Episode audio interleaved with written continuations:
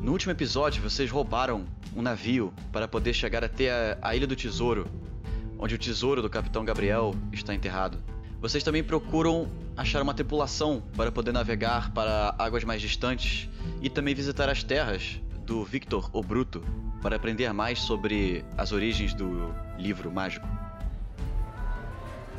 Vocês atracaram o navio de vocês em uma vila portuária perto da capital e vocês passaram a noite aí. O Gervinho e os anões procuraram por pessoas na vila que estivessem interessadas em entrar para a tripulação de vocês e para a revolução contra o reino de Taurus que vocês querem fazer. O Pedro Cassius mandou um dos anões, o Sven, ir para a capital para resgatar o seu cavalo que ele esqueceu lá antes de partir. Essa vila se chama Lyon. Vocês passaram a noite aí e o Gervinho falou para os voluntários encontrarem vocês numa floresta perto da vila para ser distante do, de olhos curiosos, já que vocês estão fazendo uma revolução e vocês estão sendo procurados. Na manhã seguinte, o Cassius e o Linus esperam no meio de uma clareira, na mata, os outros chegarem. Vocês ouvem então um barulho de cavalo andando devagar e vocês veem o anão, o Sven, chegando com o cavalo do Cassius na mata. Atrás dele vem os outros dois anões, o Bjork e o Félix. Atrás deles vem o Gervinho e atrás dele vem os novos voluntários para a tripulação de vocês. Vocês reparam, são sete pessoas. Três delas são homens meio peludos de feições caninas. O Linus sabe que eles são de uma raça conhecida como Shifters. Duas dessas pessoas são elfas femininas. Uma de longos cabelos ruivos, trançados, e a outra de cabelos morenos, e as duas com orelhas pontudas. Uma outra pessoa é um tabache, assim como o Gervinho, mas com o pelo todo negro, com aparência de pantera. E o último que vem é um Halfling baixinho, de rosto sorridente e com umas roupas é, meio mal cuidadas, digamos assim. Eles chegam até vocês, o Gervinho, se quiser, pode é, apresentar ele, sei lá, ou apresentar ao capitão, capitão Cássio. Cássio é o capitão, esqueci, mano. Caralho, eu sou capitão, que merda, também tinha esquecido. é, eu me aproximo, já, já me alegrando com os anões, dizendo: Opa, tá rachada, que saudade, meu cavalo. Uf. Eu dou um puta de carinho no cavalo e digo: É muito bom rever meus amigos aqui de volta. E quem são esses? Os novos tripulantes, Jervinho? É, exatamente. Foi quem eu consegui para trabalhar com a gente. Então, deixe me apresentar a todos vocês. Eu me chamo Cassius e junto a mim está Linus, meus bravos companheiros anões, e meu fiel amigo Jervinho. Estamos todos aqui por uma luta de igualdade. Aí um dos homens com cara de, de cão, ele dá um passo à frente e ele fala assim: Espere um pouco, Jervinho. Você não me avisou que o seu capitão era um humano. Você nos convida para uma revolução contra os humanos e você espera que nós sigamos as ordens de um humano? Ele ele tá aí mais para preencher um papel, tá ligado? Porque eu tô com, eu tenho preguiça, o sátiro também tem. Aí ele sobrou, tá ligado? Qual é o seu nome, é, senhor? Meu nome é Tel. E esses são meus companheiros, Léo e Del. Então, Tel, eu posso ser humano, mas. Mas o meu espírito é animal. eu posso ser humano, mas eu como suco de Sclerox. eu tenho tigres em mim. Tá, tá. Não, tá. na real, o que, que você fala? Eu posso ser humano, mas a luta ainda é por igualdade. Não muda o fato de minha raça. Só me faz mais forte pela luta. Ah, é? E o que lhe convenceu a ajudar a gente? Em toda a minha vida, os humanos vêm oprimindo o meu povo. E aí você vê que os outros, os outros voluntários olham realmente meio desconfiados para você, meio que questionando a situação. O que me fez juntar é o fato de eu começar essa história justamente fazendo o oposto que qualquer humano faria, ajudando um de vocês. Eu não nasci e cresci como os homens da cidade. Ah, você acha que a gente precisa da sua ajuda? A gente não poderia fazer a revolução por nós mesmos. Eu acho que nesse momento toda ajuda é válida. Eu acho que ele tá certo. Me diga então, nobre mestre Tel, por que não fez a revolução até hoje? Uh, nossa. Nossa. Hum. Caralho. Caralho. Nós não tínhamos a informação de um grande tesouro que poderia financiar a revolução, como o Gervinho disse. E que tesouro é esse que vocês falam? É o tesouro do, do meu tio capitão, Gabriel. Ele, ele morreu. Então, posso confiar de que nós receberemos pelo menos uma parte do tesouro, além, é claro, de usar para financiar a revolução. É, Olha, Depende. exatamente. Muitos aqui acreditam na causa da revolução e concordaram em trabalhar em prol dela. Se você é apenas contratado por isso, a gente te paga um salário. Mas se você acredita na liberação dos não-humanos, é esperado que você não pegue um salário assim como eu, assim como o capitão. Ah, não duvide de mim. Eu quero ver o meu povo liberto de Taurus, assim como qualquer outro. Mas eu também espero compensação pelo meu tempo de serviço. Receberá comida, abrigo, o que mais vai precisar? O valor do serviço de marinheiro, no mínimo. Digamos, duas peças de ouro por dia de viagem. Porra, cara, eu falei no último episódio que era isso que custava. é eu- eu- o personagem continua chocado. Caralho, o Jardim deveria ser muito maltratado no outro barco, puta merda. Que maltratado, mano. Eu Era um vagabundo, fazia porra nenhuma. Exato. Eu olho pro Linus e olho pro, pra reação dos anões também. O anão que. O Sven, que ainda tá no. em cima do cavalo, ele sussurra no seu ouvido assim. Dê o que ele quer, ainda vai sobrar muito dinheiro. Então está feito. Eu falo bem alto. É, pode pagar ele, não tem problema. Ele cobra mais do que um marinheiro normal, mas dá pra ver que ele não é um homem de fé. É só a gente não envolver ele nas coisas da revolução depois. Bom, parece justo para um grupo que é liderado por um humano. Podemos fazer negócio. Ele estende a mão pro, pro Pedro Cássio. Você ainda não entendeu, irmão. Eu pergunto, é só ele que pensa dessa forma? Ou todos aqui também querem o mesmo contrato? Ah, uma das elfas de cabelo ruivo, ela dá um passo à frente e ela diz assim: Não, eu estou aqui para vingar o meu povo do reino de Taurus. Eu não me importo com tesouro. Meu Ótimo. povo não se importa com tais coisas. Justo. Bem-vindo a bordo. Tem gente que paga com, com dinheiro, tem gente que se paga com vingança. Pra gente é bom de qualquer jeito. Bem-vindo à tripulação. O Tabashi preto, ele ele fala assim: Bom, eu também acho que é justo receber uma recompensa pelo serviço, mas é, minha família também sofreu na mão de Taurus e eu estou disposto a ajudar além do que vocês estiverem dispostos a pagar. Justo. O, e o Ralph ele dá um, ele fala assim: Eu também não preciso de dinheiro. Estou aqui para ajudar.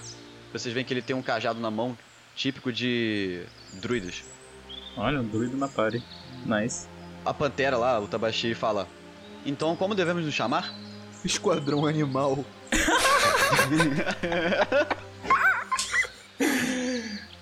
Eu já vim, já vim. Aí a elfa fala: Ô meio animal. A tripulação selvagem. Bom, então eu tô de boa com essa tripulação? São três cachorros, meio cachorros, duas elfas, um pantera, que não é pantera, e um a- um, um halfling. Um Halfling. Ok. Eles então se apresentam melhor e vocês aprendem que, que o nome das elfas é Serena e Celina. O Tabashi se chama Willy e o Halfling se chama Osvaldo. E os Shifters vocês já aprenderam o nome deles. Theo, Léo e Del.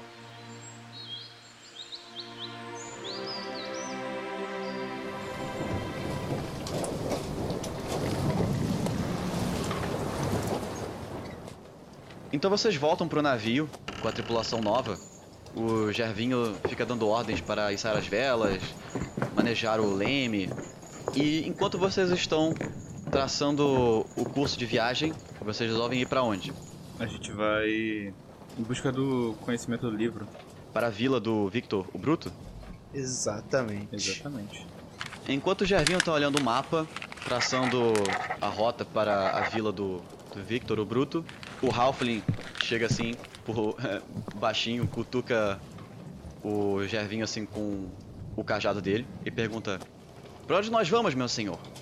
Nós estamos indo encontrar um homem pra buscar informações sobre o objeto que a gente conseguiu. Objeto? É. Mas não deveríamos estar procurando tesouro? Sim, porém isso é é caminho e é um assunto urgente do do bode, tá ligado? Já que a gente deve essa pra ele, O Linus tá falando. É. a gente tem que fazer isso. Se quiser saber mais, só falar com ele. Ele responde tudo. Um dos homens cães lá escuta e fala assim. E vai vem andando e fala. O que poderia ser mais urgente do que o tesouro? Aí ele pergunta pro Linus. O que estamos procurando? Bom, como alguns da nossa companhia não se mostraram inteiramente confiáveis à causa, nós não queremos expor, expor segredos que podem causar grandes problemas para todos os envolvidos. Digamos que temos uma arma secreta.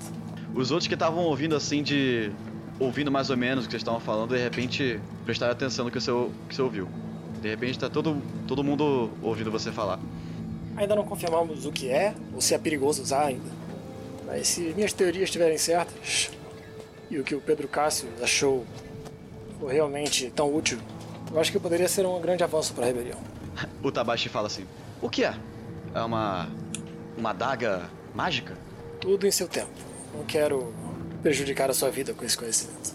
Hum, Ele olha assim, hum, cerrando os olhos, curioso.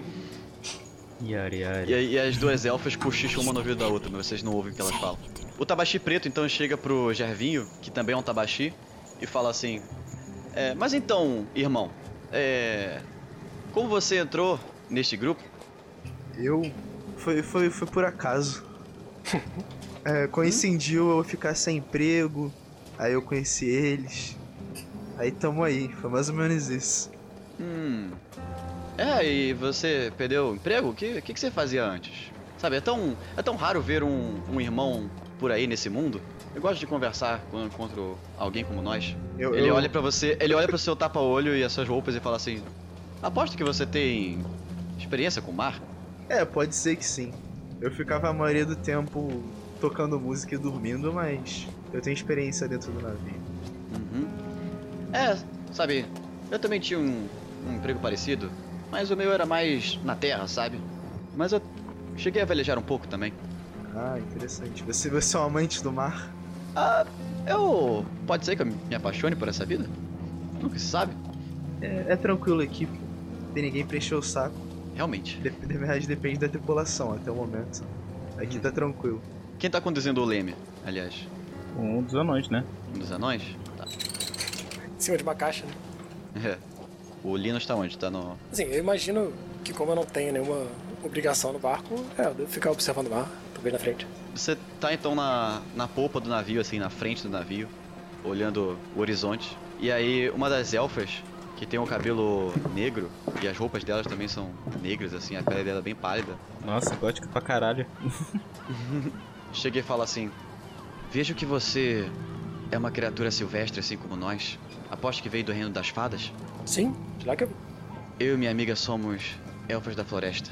Como é que você entrou pra esse grupo? Hum, essa é uma pergunta que tem implicações complicadas pra mim. Se algum dia você encontrar o mestre dos andarilhos do mundo, não conta pra ele que eu criei o grupo, mas fui eu. Você? É, assim. é. Eu sou de uma ordem de bardos. Meu objetivo é andar pelo mundo busca de heróis e coletar suas histórias, fazer novas canções. E talvez eu tenha tomado um papel um pouquinho ativo demais com o Cassius. Ah, foi você que colocou ele nessa situação? Eu acho que sim. Então, quem é realmente o, o líder aqui? Ele ou você? Eu acho que no sentido de que se ele mandar a gente fazer qualquer coisa, a gente vai fazer, então é ele. E você colocou ele nessa situação só pra poder contar a história dele depois? Isso é realmente uma história que você está testemunhando ou é uma história que você está escrevendo? Se alguém perguntar, diz que eu tô testemunhando. Bom, tomara que você seja um bom autor e que essa história tenha um final feliz. Esse é o objetivo. Eu e minha amiga somos caçadores. Nós estávamos naquela vila apenas fazendo comércio. Já íamos voltar para a vila dos elfos até que ouvimos o chamado do seu contramestre. Nós não pensamos duas vezes antes de se juntar. Nosso povo foi expulso da nossa terra há 10 anos pelo reino de Taurus. Nós tivemos que recuar para o coração da floresta. Meus pêsames. Mas eu imagino que pra elfos, se a gente retomar agora, vai ser só um dia fora de casa pra vocês. Sim, isso foi há 10 anos, mas imagino que para os humanos seja como uma vida inteira para nós. Cassius, só me diz onde você tá no navio. Eu tô com o cavalo. Tá, então você tá no deck do navio. É, eu devo estar com a mão do bichinho porque, pô, tadinho, né? Nunca foi pro mar. É, sempre fo- virou, ficou a vida inteira assim, numa roça, calminha e tal, e de repente tá. É, o cavalo tá um pouquinho agitado com o balançar do mar e tal, um ambiente esquisito pra ele. Até que chega o Halfling e ele começa a falar pro cavalo numa língua esquisita. E você vê que o cavalo resmunga assim. O Halfling fala pra você: Ele está nervoso, ele não está acostumado com a água, Eu sei. mas ele diz que sentiu sua falta. Ah. Deve ser difícil pra ele. Passou a vida inteira cuidando de, de uma casinha, olhando a roça. E agora? Eu não sei. Eu devia ter deixado ele lá. É, eu vejo que você tem uma origem mais rural. Dá pra perceber pelo seu sotaque. Ah, é mesmo? Não. sabia não. Não tenho nada contra os humanos, mas o reino de Taros realmente destruiu muitas florestas e as cidades têm se espalhado, acabando com o nosso contato com a natureza. Apenas aqueles que moram nas fronteiras do império ainda têm algum contato. Pelo menos a vida rural é uma vida mais natural, mais saudável. É o famoso Halfling maconheiro, né, mano? As erva- ervas do, dos hobbits. Entra na conversa aquele cara lá, o homem com cara de cão. Hotel? É, e ele fala assim: Sim, eu ainda prefiro a vida próxima da floresta. Mas pelo menos os humanos conseguem construir coisas impressionantes. E ele mostra assim uma espadona que ele tem junto com ele assim. Mas mais fácil tirar deles do que comprar. Ele prende a espada assim. Ao que parece, essa luta vai ser mais contra Taurus do que contra realmente humanos. É possível que no meio desse combate, no meio dessa revolução, não tenham apenas humanos lá pra enfrentar. Como assim? Diz o Ralph. Bem, da mesma maneira que os anões estavam trabalhando, eu não duvido que acabe que meio humanos sejam obrigados a lutar contra. Já pensaram nisso? Não, ah, mas é isso que. Isso que a revolução tem que reverter. Nós temos que trazer as pessoas pro nosso lado. Sim, eu sei. Mas da mesma forma como eu posso lutar contra humanos, vocês podem acabar lutando contra irmãos. Estejam prontos para isso. O Theo fala: E você tem experiência lutando, garoto? Olha,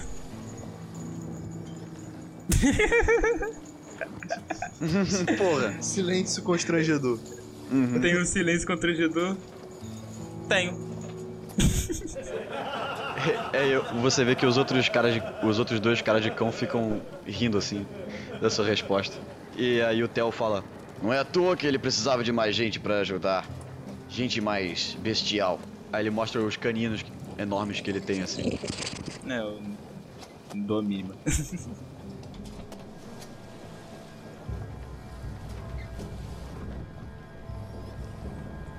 Então vocês passam quatro dias velejando com a costa perto do da vista de vocês, até que vocês chegam numa vi- vila também costeira. Vocês atracam o navio ali.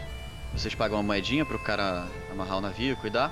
Vocês seguem então por uma estrada para chegar realmente na mini cidade que vocês estão tentando chegar. Vocês vão passando ao largo de fazendas com vastas plantações de trigo e amplos pastos verdes com vacas e ovelhas. Espalhadas pelas fazendas existem casas de camponeses aqui e ali, alguns com moinhos de vento. Vocês chegando então veem no, no alto de uma pequena colina um castelo, que deve ser o castelo do Victor que vocês ouviram falar. Porém, o castelo é bem menor do que vocês esperavam. Ele não tem muralhas como o castelo da capital. Em vez disso, é apenas um único casarão de pedra de quatro andares com pequenas torres em cada ponta. O Linus sabe que esse tipo de castelo pequeno é até bem comum e são chamados de donjon ou dungeon. São comuns entre famílias nobres menos ricas.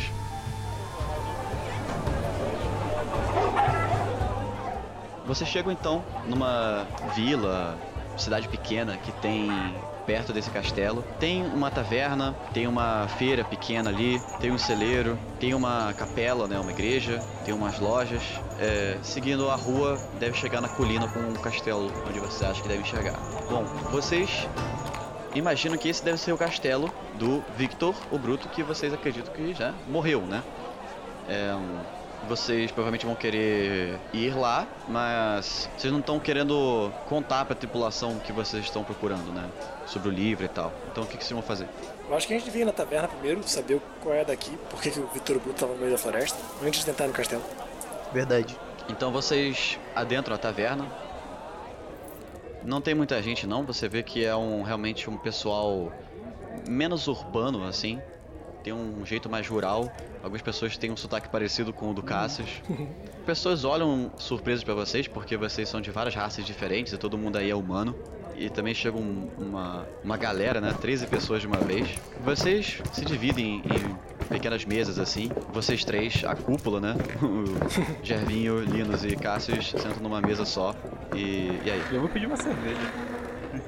Algum momento alguém chega pra servir a gente. Sim, o taverneiro traz umas cervejas pra vocês, coloca na mesa, assim. Quando ela deixa a cerveja na mesa, eu paro ela pra perguntar: Com licença, quem é o senhor dessas terras? Bom, ah, costumava ser o Lord Victor, mas desde que ele foi preso, Nossa Senhora tem sido a sua esposa, a Lady Irina. Então brinde a Lady Irina. Eu falo bem alto pra todo mundo brindar. Brinde. Toda a tripulação brinda. Todo mundo olha meio esquisito pra vocês, vocês são forasteiros. Eu levanto a Olha sobrancelha. meio desconfiados pra vocês, é. Ela acha meio esquisito você e vocês todos. Aí eu falo baixinho com as pessoas aqui comigo. Bom, já sabemos que eles acham que ele foi preso. É. Pra gente saber se ele foi mesmo. Tinha um cartaz de procurado. E o Cássio já achou o corpo dele, né? Ah, é verdade. É, então eles não sabem bem a continuação da história. Saber onde ele foi. Onde ele está preso, no caso. É, se conseguíssemos audiência com a senhora da cidade, talvez ela saiba mais informação. Sim. Como a gente vai conseguir isso? Ah, no carisma, pai. Ok. Eu tenho um plano. Espero que não sejam tão racistas quanto a outra cidade, né? E com magia também. Ah, isso pode ajudar um pouco. Eu deixo um saco de dinheiro com a nossa tripulação, pra eles pagarem a comida deles pro resto da tarde. Nós três saímos da taverna em direção ao castelo, Dom João. Calma, o Tabaxi pergunta: Ô, capitão, onde vocês vão? Como eu disse, é o mesmo assunto que a gente ia tratar aqui. A Elfa, eles outros reparam e falam assim: a Elfa diz: A gente deve só esperar vocês aqui? Não, aproveita a cidade. Só não perde o navio. Eles se entreolham meio esquisitos, mas dão de ombros. Afinal, vocês deram dinheiro pra eles. Então, beleza. Então vocês saem da taverna e vocês vão em direção ao castelo, né? É, no caminho, eu conto pra eles. Jervin, tá com o seu disfarce preparado? Tive, eu tive uma ideia, cara. Fala. A gente, a gente vai ver o castelo. Assim, se, se não der no, de um jeito, vai de outro. Bora dar uma palmeada por fora aqui do castelo antes, só pra ver. Sabe? Sabe? se, se tem uma abertura, pra caso dê errado, a gente tem um plano B. Vocês querem dar uma, uma, uma olhada no castelo antes, assim, É, ver se encontrariam uma, um jeito de entrar sorrateiramente, né? é. Pô, uma janela ali a 9 metros do chão, sei lá. Ah, tá, rola em Perception. O Linus e o Gervinho, que tiraram baixo, não percebem só que o castelo muito alto, ele tem poucas janelas e vocês não veem nenhuma entrada. O Cassius, que tirou 23, percebe perfeitamente que a porta de entrada para o castelo, ela fica tipo assim, um andar acima. Então, tipo, uns 3 metros do chão. Então, tipo, no primeiro andar não tem entrada, a única entrada fica a 3 metros do chão e provavelmente teria alguma ponte, alguma coisa que é, poderia levar vocês até a entrada do castelo. Provavelmente essa altura da porta é uma forma de proteger o castelo contra invasões. O castelo também tem poucas janelas, só nos andares mais altos. No alto tem aquelas coisinhas de castelo, aquele serrilhado de, de muro de castelo, sabe? Aqueles dentes. Uhum.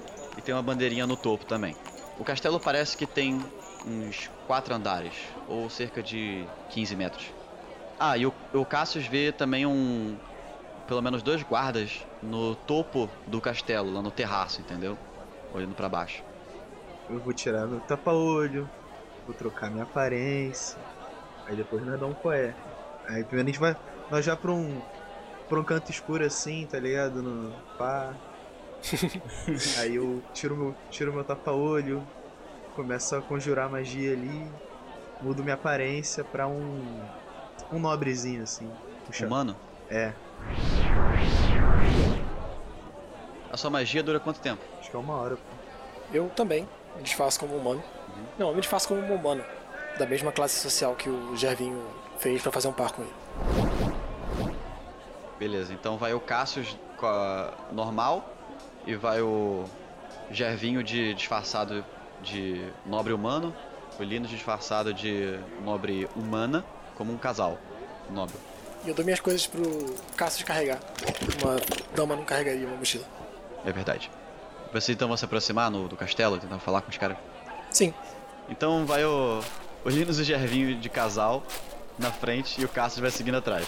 Vocês sobem essa colinazinha em direção ao castelo e aí um dos guardas pergunta lá do alto do castelo, fala assim: Alto! Quem vem lá? eu falo pro Francisco baixinho. O Conde e sua esposa. Peraí, o, o Francisco ou pro Gervinho? Eu falo pro Francisco gritar pra gente. Ah, sim, é verdade. O conde e sua esposa. Deixe-nos passar, por favor. Ah, meu Deus. Rola um Deception. Ih, rapaz, lá vou eu. Nossa! Você. 21. O cara tirou 18, então Ah, você passou. Você vê ele ficar meio surpreso, o conde. Então ele fala assim: Vou abrir a porta! E aí ele sai de- do alto do terraço e vocês esperam um pouco. Até que a porta, que tá lá a 3 metros do chão, vocês reparam que desce assim uma ponte levadiça que conecta a porta até o chão onde vocês estão, permitindo vocês subirem. Ah, eu esqueci de exemplificar que assim, minha aparência é tipo o Miguel Falabella, só que hoje em dia, assim. tá bom. Caralho. Vocês então sobem a rampa. A porta abre. Um, um guarda, o guarda faz uma reverência assim, deixa vocês entrarem. Vocês adentram e vocês veem que lá dentro é bem até bem escuro assim, mas é arrumado, tem tapete, tem umas cadeiras assim, como se fosse uma sala de reunião. Tem os outros guardas lá dentro, os outros dois. Então fecha a porta pro vento não bater e ele pergunta pro Gervinho que tá de, de conde, né, entre aspas. Imagino que vieram encontrar a Lady Irina? Claro. Muito bem, senhor. Ahn, como devo adereçá-lo? De que família o senhor pertence? Família Falabella. Puta que pariu. Puta. Eu suspiro. Ah, perdoe meu marido, bom homem. Ele espera que todos saibam quem ele é. Esse é Conde Miguel Falabella. Eu sou a esposa dele, Cláudia. Ah, certo. Ah, é, você vê que ele tem um, um, ele- um olhar confuso. Ele provavelmente não, nunca ouviu falar dessa família. Ah, mas ele fala assim: Eu irei chamar a Lady. Por favor, esperem aqui, nesses aposentos. Ok, só pra melhorar a nossa mentira um pouco. Como eu conheço a a geografia do reino e tal, me dá tipo um condado bem longe daqui que é difícil das pessoas saberem que, qual é. Fala que você é de Bucareste. Ok. Então, é, vocês vão se sentar no, nas cadeiras que ele falou e tal? Eu me sento, né? Sou senhor Eu de idade. É, eu me sinto Eu também. fico em pé, como se fosse um serviçal dos dois. Beleza. O guarda sobe as escadas. Vocês esperam um pouco. Nessa sala tem, além das cadeiras que vocês estão sentados, tem uma lareira que tá queimando. Tem umas duas janelas eh, finas em que entra um pouquinho de luz. Tem um tapete. Tem uma cabeça de urso na parede. Tem um escudo com aquele símbolo de família nobre, sabe, no escudo. E com duas espadas assim do lado também. É, e tem uma mesa, provavelmente uma mesa de reunião, comprida assim de madeira. Os móveis são todos de madeira preta, assim. É, fica dois guardas esperando é, junto com vocês também. Até que desce das escadas o guarda de volta e atrás dele vem descendo devagar uma moça. É uma moça meio baixa, magra, porém bonita. Ela tem um cabelo castanho e longo, olhos verdes e ela veste um vestido rosa. Ela fala num tom meio tímido e baixo. Ahn, como posso ajudá-los? Querida, você quer dar as notícias? Ou eu mesmo falo? Thiago? Tô pensando assim. Eu, eu tenho, eu, tenho uma, eu tenho uma ideia. assim. Eu aceno pra você falar. Nós somos de uma província um pouco longe daqui. E tivemos. Soubemos que você teve problema com um tal de. Vitor o Bruto. Você vê que o- os guardas fazem meio que um. Assim. Ela fecha um pouco o cara e fala assim: O nome dele é Lord Victor. Ele não gosta desse apelido. Mas sim, o que vieram me contar? Me dói que as ações dele estão se espalhando rapidamente, né? É uma. Foram acusações, acusações graves que, que ele cometeu, certo? O que, que tiveram sobre ele? E o seu ponto? Ela tá com o rosto meio vermelho, meio irritado. Então, viemos aqui para saber mais sobre o ocorrido. Porque não, não confiamos na, nessas trocas de mensagem alheia quando chegam. Nós gostamos de, de ver por nós mesmos, entende? Eu. Eu não sei o que vocês esperavam ver aqui. Eu não vejo Victor desde que ele fugiu da prisão. Mas. Mas vocês ouviram notícias sobre ele? Olha, meu marido não está sendo inteiramente honesto. Ele queria saber se você podia estar envolvida, mas nossa dúvida surgiu porque nós ouvimos falar que algum tempo atrás ele era um ótimo lord, todos gostavam dele. Ninguém imaginaria que ele poderia fazer o crime pelo qual ele foi preso. Foi uma história muito estranha. Um dos guardas faz aquele pigarro assim. e ela se vira assim, meio envergonhada pro lado.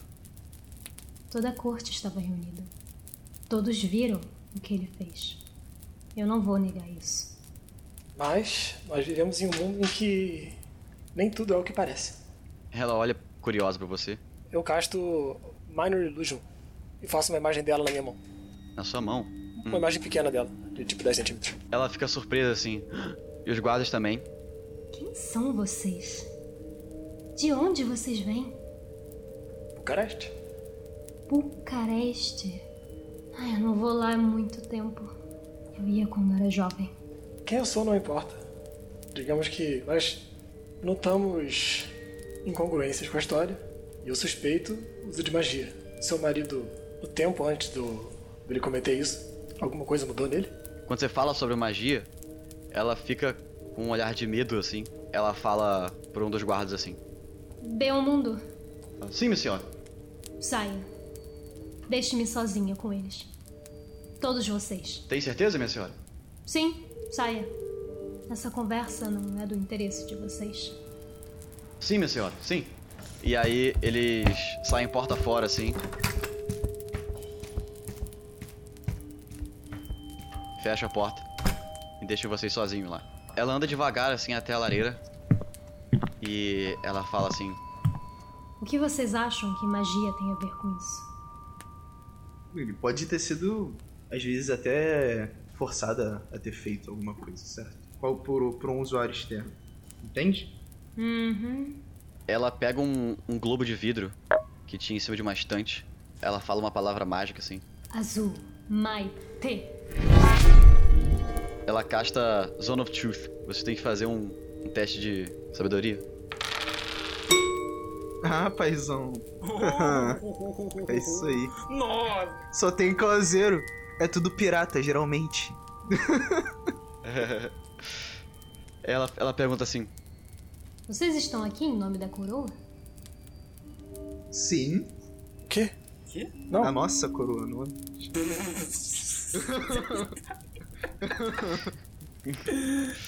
"Ah, Ué, Você corrige ele, ô. ô Thiago. Corrija. Eu falo. Não. Nós estamos em nome da coroa. Por que você disse isso? Nossa, eu cara. não sei. Você passou no teste, cara. Por que Você tá mandando isso, leque?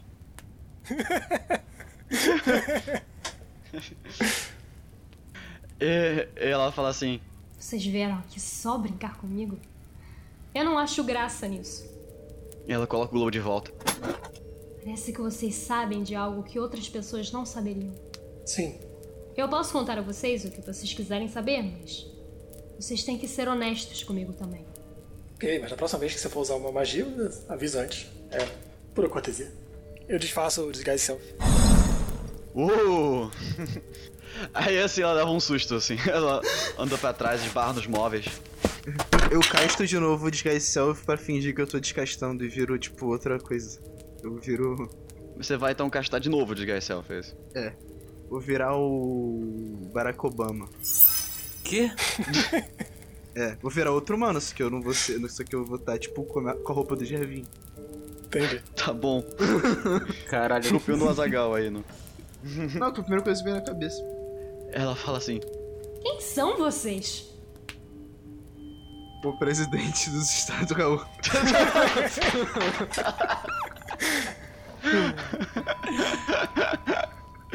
Caralho, né? Nota pessoal, nunca mais botar o Gervinho pra falar.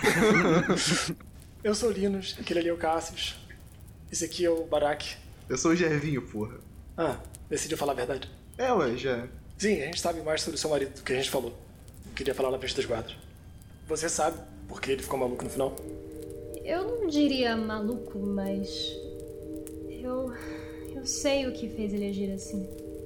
Então me explique por que que seu marido tomou posse de um livro que parece ter conexão com o próprio Horus.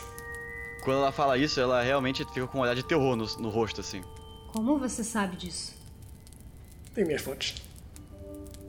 Ninguém sabe desse livro. Ninguém ouviu falar disso. A gente não é ninguém, aparentemente, né? Eu devo temer vocês? É. Só se quiser mal pra gente. Eu vou lhes contar o que sei. Mas eu preciso saber por que vocês buscam essa informação. E como vocês souberam do livro? Henrique, uma pergunta rápida. Tipo, tem. Aí, aí nessa sala que a gente tá, tem tipo, tipo uma cadeira e tem uma mesinha, tá ligado? Uma coisa assim. Ah, sim. Ah, então eu fiquei abusadão, sentei e botei o pé na mesa. Tem como. ok. Vocês encontraram o livro? Eu olho pro Linus. Olha pro Cassius. Avistamos o livro. Então é verdade. Eu nunca cheguei a ver o livro, mas o Victor sim. Ela anda até o, a lareira. Ela começa a contar uma história. Sem, é, sem olhar pra vocês, olhando para a lareira, ela começa a falar. Victor nasceu aqui. Família nobre, porém não muito rica. Família Orleans. É assim que chamavam. Dona dessas terras e deste castelo. O seu pai era um homem duro, que exigia muito do garoto. Vamos, Victor. Hoje é dia de caça. Vamos caçar um urso. Não, pai. Eu tenho medo. Deixa de ser frouxo, moleque. Não me traga vergonha. Vamos. Mas sua mãe era doce e protegia ele do pai quando podia. Porém, quando Victor foi ficando mais velho, ficou impossível evitar as responsabilidades de homem nobre que seu pai exigia. Já passou da hora de você virar homem, rapaz. Eu sei, pai. O rei declarou guerra aos elfos e clama pelo nosso serviço. Você vai servir na linha de frente. Apesar de ter remorso do pai, ele também procurava por sua aprovação. Cresceu para se tornar um cavaleiro e durante a guerra contra os elfos ele serviu no exército como capitão.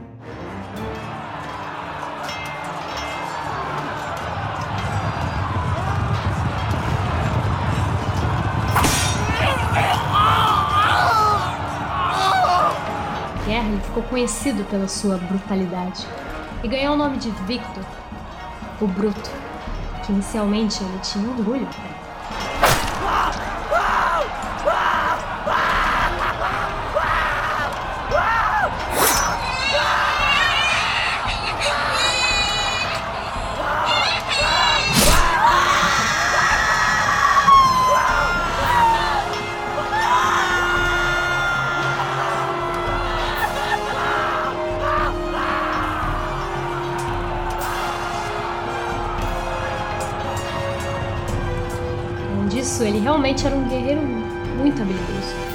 Parecia finalmente ter orgulho dele.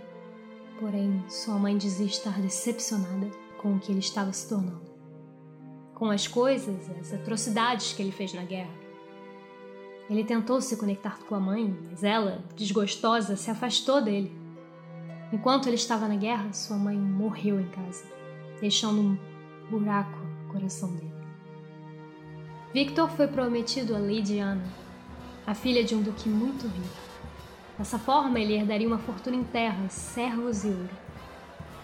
Porém, ele me conheceu um festival.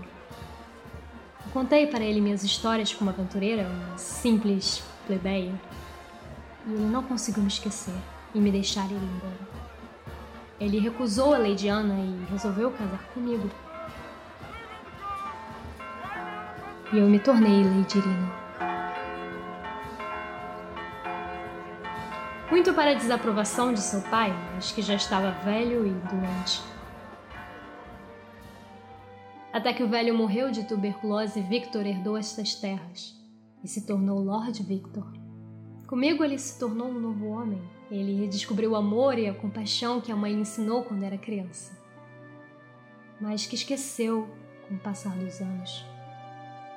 Então se arrependeu profundamente de seus atos na guerra e uma grande culpa começou a pesar sobre sua alma. Ele buscou ajuda da igreja para perdoá-lo, mas nem mesmo os clérigos consideravam que ele fez errado. Me perdoe, padre, pois eu pequei. Você não pecou, meu filho. Você serviu o rei com honra e bravura. Você é um herói, não percebe? O deus Teumíades te abençoou com a força de um guerreiro. Você deveria ter orgulho. Ele não conseguia se livrar da culpa que pesava em seu coração. Então, conhecendo bastante do mundo afora e de outras culturas, encorajei a ir comigo numa jornada espiritual para tentar lavar a sua alma, já que os deuses convencionais de Taurus não o ajudariam. Mas então partimos juntos em viagem, disfarçados pelo reino, procurando por cultos diferentes e aprendendo a fazer magias e rituais mas Victor continuava sentindo o peso da culpa. Até que nós encontramos nas fronteiras do Império um sacerdote numa vila, chamado Orion. Ele fazia rituais de sangue para proteger as pessoas de maus espíritos, para retirar as energias negativas limpar os seus pecados.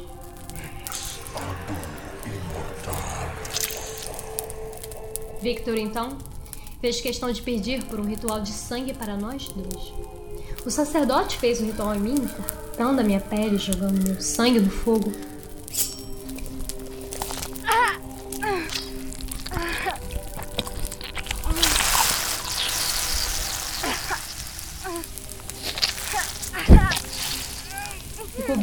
Feridas com cinzas, enquanto entoava as palavras mágicas.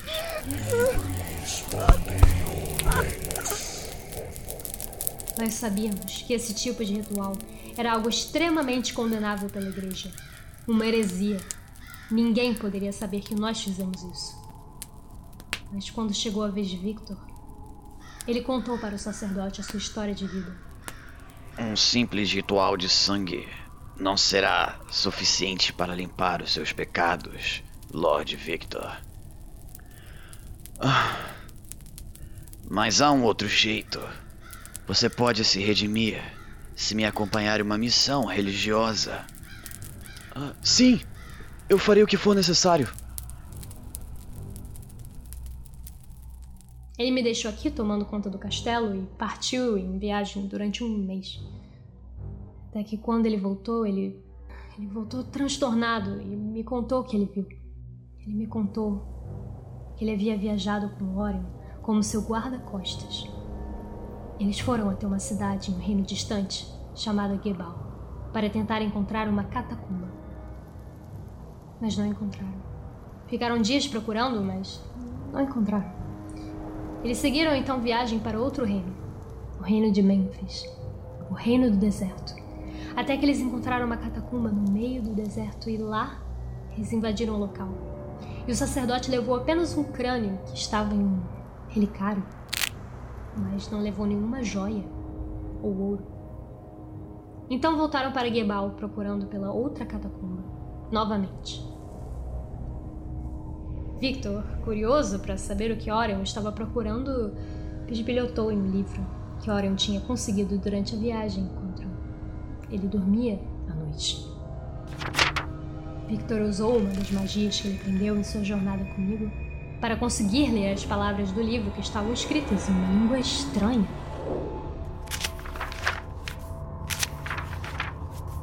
Foi então que ele ficou horrorizado com o que ele descobriu. O sacerdote não se chamava Ori. Ele se chamava Horus. Horus fazia rituais de sangue para roubar a energia vital das pessoas e roubar o seu poder. Ele era filho do deus Osíris, um deus do reino de Mênfis que havia sido assassinado pelo próprio irmão, preso no sarcófago. Horus estava em busca de um ritual para poder encarnar o espírito do próprio pai, Osíris, e assim conseguir invocar o seu exército de mortos-vivos e retomar o reino de Mênfis. Para esse ritual, ele precisava de três itens: o crânio de Osíris, o sarcófago onde Osíris foi preso, feito de uma pedra chamada quartzo, e sangue de uma pessoa nobre e pura. Mas para realizar o ritual, ele ainda precisava da bênção de uma deusa do destino. Para isso, Horus fez um acordo com a deusa Morrigan. Ela concordou em abençoá-lo durante o ritual, desde que ele usasse o exército de mortos-vivos para destruir o reino de Taurus e todos que aqui habitam. Todas as raças. Ele concordou. Horus já tinha conseguido o crânio de Osíris e estava procurando pelo sarcófago em Gebal. Victor, então, com medo, fugiu na calada da noite e correu de volta para casa. Foi assim que ele chegou aqui e me contou o que aconteceu. Mas eu insisti que ele não contasse pra ninguém. Ninguém poderia saber o que nós fizemos. A heresia do ritual de sangue, ninguém. Se descobrissem, nós dois certamente seríamos executados. Aí a Irina puxa a roupa dela para baixo assim e mostra nas costas dela a cicatriz do ritual de sangue que ela fez, bem grande. E o desenho da cicatriz é o símbolo de Horus, o olho pintado. Ainda assim, nós seguimos com a nossa vida por uns cinco anos. E nesse meio tempo, Horus se revelou para o povo de Taurus como bruxo e foi angariando seguidores. Porém, quando veio a notícia de que a rainha estava grávida, Victor começou a ficar preocupado, pois ele sabia que o ritual exigia o sangue de uma pessoa nobre e pura, pura como de uma criança. Quando o bebê nascer, Horus vai tentar habitá-lo para usar o seu sangue. Nós não podemos deixar. Ele não conseguia mais dormir. E quando conseguia, tinha pesadelos com a futura destruição de Horus. Culpa começou a pesar em sua alma de novo. Ele sabia que precisava fazer alguma coisa. Mas eu insisti que ele não devia fazer nada. Não tinha como alguém pegar o bebê ou qualquer pessoa da família real. Eles eram muito protegidos. E ainda assim, se descobrissem o que a gente fez, a coroa exigiria a nossa cabeça. Mas num banquete real, para celebrar o futuro herdeiro do trono, nós estávamos sentados. E quando a rainha passou do nosso lado, Victor simplesmente olhou para mim e disse que me amava. Eu te amo. Ele se levantou e tirou sua espada e tentou matar a rainha.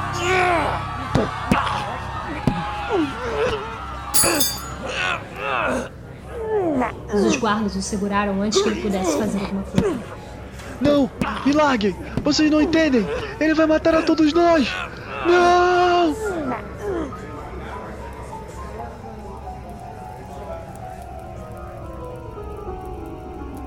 E jogaram na cadeia. Felizmente ele não revelou nada, então eu pude voltar para casa sozinha, mas ele conseguiu escapar da prisão. Pelo visto, ele estava tentando impedir Horus. Se vocês viram o livro, isso quer dizer que ele provavelmente conseguiu roubá-lo, não é mesmo? Não, E então como viram o livro? eu tenho péssimas notícias. Ela começa a tremer nas pernas e ela se senta. Alguns dias atrás, o nosso amigo Cassius aqui encontrou o corpo de seu marido nas florestas ao sul da capital. Ela coloca a mão no rosto e ela começa a chorar. Não aos prantos, mas é. Claramente chorar, assim. Meus pela sua perda. Você fala mais uma coisa, Thiago? Deixa ela chorar um tempo. Vê se ela vai perguntar mais do livro. Se ela não perguntar, eu vou falar. Orcs perseguiram ele. Depois que ele pegou o livro. Imagino que enviados de Horus. Desde então, corvos, goblins, criaturas do gênero têm nos perseguido mais também. Então, você falou que o, o, o Cassius viu o cara, não foi? Sim, Ela olha pro Cassius e fala: Então você viu o livro, não é? Você viu ele morto. Você viu ele com o livro. Você sabe onde ele está? Olha pro Linus, pro Jevinha. Eu não sei o que dizer. Deixa eu pensar aqui. Eu dou de ombros e, e falo: É. Se a gente não conseguir destruir o Horus, a gente vai. Não precisa fazer a revolução de qualquer jeito. De qualquer jeito, ela não vai ser nobre mais. Pode falar pra ela. O quê? Como assim? É só que se o reino for destruído, alguns planos nossos não vão funcionar. Escute aqui, eu. Eu confiei em vocês. Vocês não devem contar essa história pra ninguém, entendeu? Se eles descobrirem o que eu fiz, o o que a gente fez, eles certamente vão me matar. Fica tranquila que a gente vai contar pra ninguém, não. Você sabe que tem outra opção, né? Qual? Você, esse tempo todo, tava com seu marido, você viu ele tentando lutar contra o Horus. Você não fez nada. Pelo menos não fez o suficiente. Você continua aqui, no castelo, com medo de sair, com medo de ser morta. Você sabe muito bem que você pode voltar a ser uma aventureira, abandonar essa vida de nobre, correr atrás do Horus e parar ele com a gente. Vocês estão tentando parar o Horus? É. Bom, como eu disse, nossos planos não funcionam se o reino for destruído. E como vocês pretendem pará-lo? Ele, ele tem muitos seguidores escondidos na montanha. A gente tem um barco. Eu dou um facepalm muito forte. Ela pensa um pouco, ela fala assim: Se Victor tentou roubar o livro, provavelmente isso devia impedir o Horus. Se Horus precisava do livro para fazer o ritual, ele certamente tentará recuperá-lo. E certamente tentará encontrar os outros itens também, que ele ainda não tem. O sarcófago de pedra e o sangue nobre puro. Se vocês conseguirem impedi-lo de arranjar esses itens, ou, ou quem sabe destruí-los, vocês poderiam frustrar os planos dele. Sobre isso, o que acontece se não tiverem mais nobres com sangue nobre? Ela não entende a sua pergunta direito, ela fala assim: Bom, o sangue nobre precisa ser puro, por isso deveria ser de uma criança. Ele provavelmente estava esperando que algum infante nobre nascesse. Se não tivesse nenhuma criança nobre, ele teria que esperar outra nascer de novo, e sabe-se lá daqui a quantos anos. Mas aí eu, como mestre, eu imagino que você quis dizer se não tivesse nobres nenhum, né? É. Se abolisse a. Então você pode corrigir ela, se quiser. Eu declaro a república desta cidade a partir desse momento. Não, eu digo. Você já foi uma camponesa e agora é nobre. Imagina se o contrário acontecesse com todos os nobres. O que está sugerindo? Abolir a nobreza? Quem sugeriu isso foi você. Boa sorte com isso. Ela fala sarcasticamente. Ou. Talvez vocês pudessem só se livrar de um dos itens? Como o crânio, o sarcófago. Bom, o crânio ele já tem. Ou quem sabe o livro? Vocês dizem que não sabem onde o livro está. Mas se soubesse, poderiam tentar destruí-lo, não? Não deve ser tão simples assim. Victor disse que Horus não tinha conseguido encontrar o sarcófago em Gibal. Talvez vocês consigam, quem sabe? Quem sabe? Eu não sei, mas a gente podia tentar. Bom, então, vocês vão. Eu agradeço a ela. Eu falo. Bom, se você não quer se juntar a gente, então. Se algum dia você ouvir o povo gritando por revolução, eu recomendo que você saia do castelo e se entregue. Você não nasceu nobre, ninguém tem nada contra você. Você tentou impedir, ou pelo menos corrigir as atrocidades do seu marido. Mas sim, nós vamos tentar parar o Horus. Eu, eu posso tentar ajudá-los com alguma coisa. Aí ela vai lá e pega o. aquele globo de vidro lá. Aí ela oferece pro Linus. Isso aqui pode ajudar. Isso é? É uma bola de cristal. Permite você fazer alguns feitiços, como o que eu tentei fazer. Ah, sim. Pode ser útil. Eu agradeço, já tô andando pra porta. Os guardas vão entender nada. Vão ver o Barack Obama e um sátiro é, né, cara? saindo What do the fuck? castelo. Quando eu tô saindo, eu falo pra ela: Se algum dia descobrirem o seu segredo e tentarem te executar, pode procurar a gente, a gente te esconde. Caralho, arranjando mais, arranjando mais trabalho. Boa sorte, aventureiros. Obrigado por me trazerem notícias sobre o meu querido Victor. Lembrem-se, quando não encontrarem as respostas, não se desesperem. Há sempre um novo dia. O sol sempre irá nascer de novo. Vocês vão sair na, dessa forma ou vocês vão se disfarçar de novo? Sim, nessa forma. Eu vou sair, eu vou Ok. sair, vou sair de baraque, pô. Vocês batem na porta então, o cara abre. E aí o, o cara não entende nada assim. Hã? Quem você. E aí vocês só saem assim e passam batido assim, não dão resposta. Os caras não entendem nada. E aí a porta se fecha. E a ponte sobe de novo.